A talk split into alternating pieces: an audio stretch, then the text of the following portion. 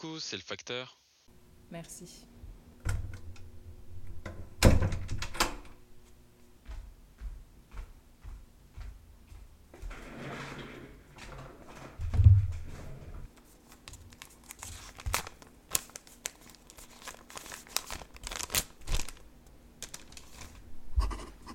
Chère grande lectrice, je t'écris cette lettre aujourd'hui car j'ai essayé de raconter notre histoire, celle des filles de la chance.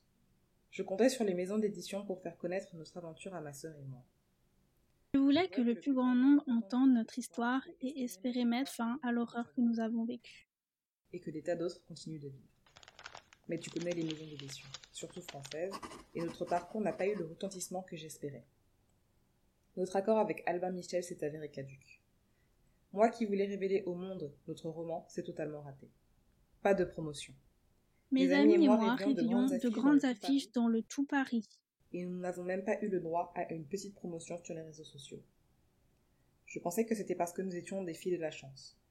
Mais le problème se situe très certainement ailleurs. Les filles de la chance. Je déteste ce nom. On pourrait croire que nous vivions une vie de faste.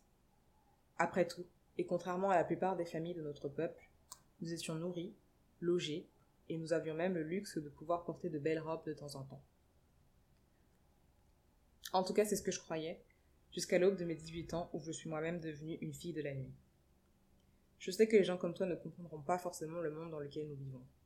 C'est très obscur par rapport au monde où vous vivez, et nous sommes bien plus conscients des morts qui nous entourent que vous ne le serez jamais.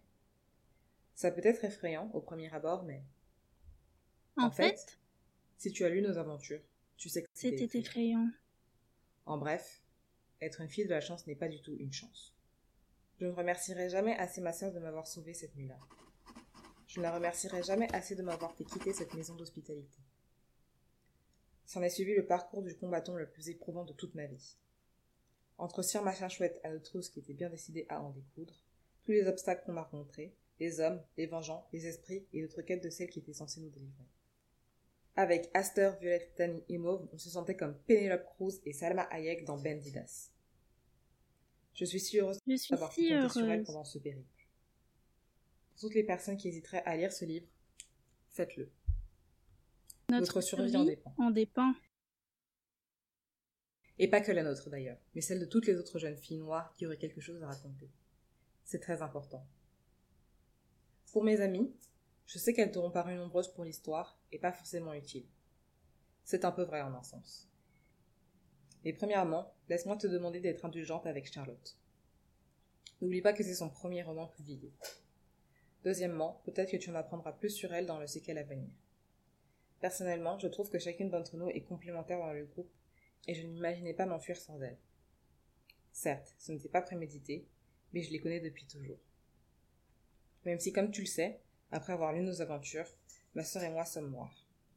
C'est vrai que c'est très peu étayé, mais nous étions beaucoup trop occupés à fuir pour parler teint et cheveux. Et les personnes noires sont très courantes dans nos villages. Ce n'est tellement pas exceptionnel qu'il ne nous a pas semblé primordial de le mentionner. Vous le savez, et c'est suffisant. Voilà, voilà. c'est pour toutes ces raisons que je t'ai écrit cette lettre.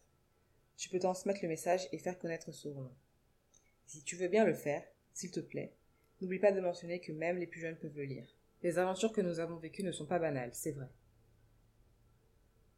Nous ne voulions pas conquérir un royaume, sauver le monde ou partir à la recherche d'un anneau.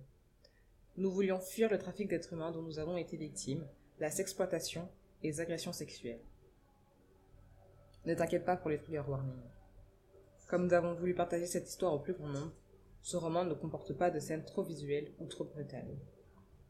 Quoi qu'il arrive, je te remercie pour tout et je te fais de gros bisous d'où je suis. Signé Clémentine. Post-scriptum. Il paraît que tu aimes les histoires d'amour. Voilà, guys, c'était ma revue sur les filles de la chance que j'ai prise du point de vue de Clémentine, qui n'est pas le personnage principal du roman, mais qui est celle à cause de qui tout a commencé. J'espère que vous aurez compris toutes les subtilités et les critiques que j'ai pu apporter à ce livre. Et surtout, j'espère vraiment que le format vous aura plu, même s'il est un peu plus court que d'habitude. Si c'est le cas, n'hésitez pas à me le dire, vraiment, faites-moi un feedback, j'insiste. Je remercie tout particulièrement Naomi d'avoir participé. De rien, avec plaisir. C'est elle la voix de Clémentine que vous pouvez entendre de temps en temps. Je vous remercie de m'avoir accordé un peu de temps aujourd'hui. Je vous souhaite de très belles aventures livresques. N'oubliez pas de vous abonner au blog ou au podcast et je vous dis à bientôt. Ciao ciao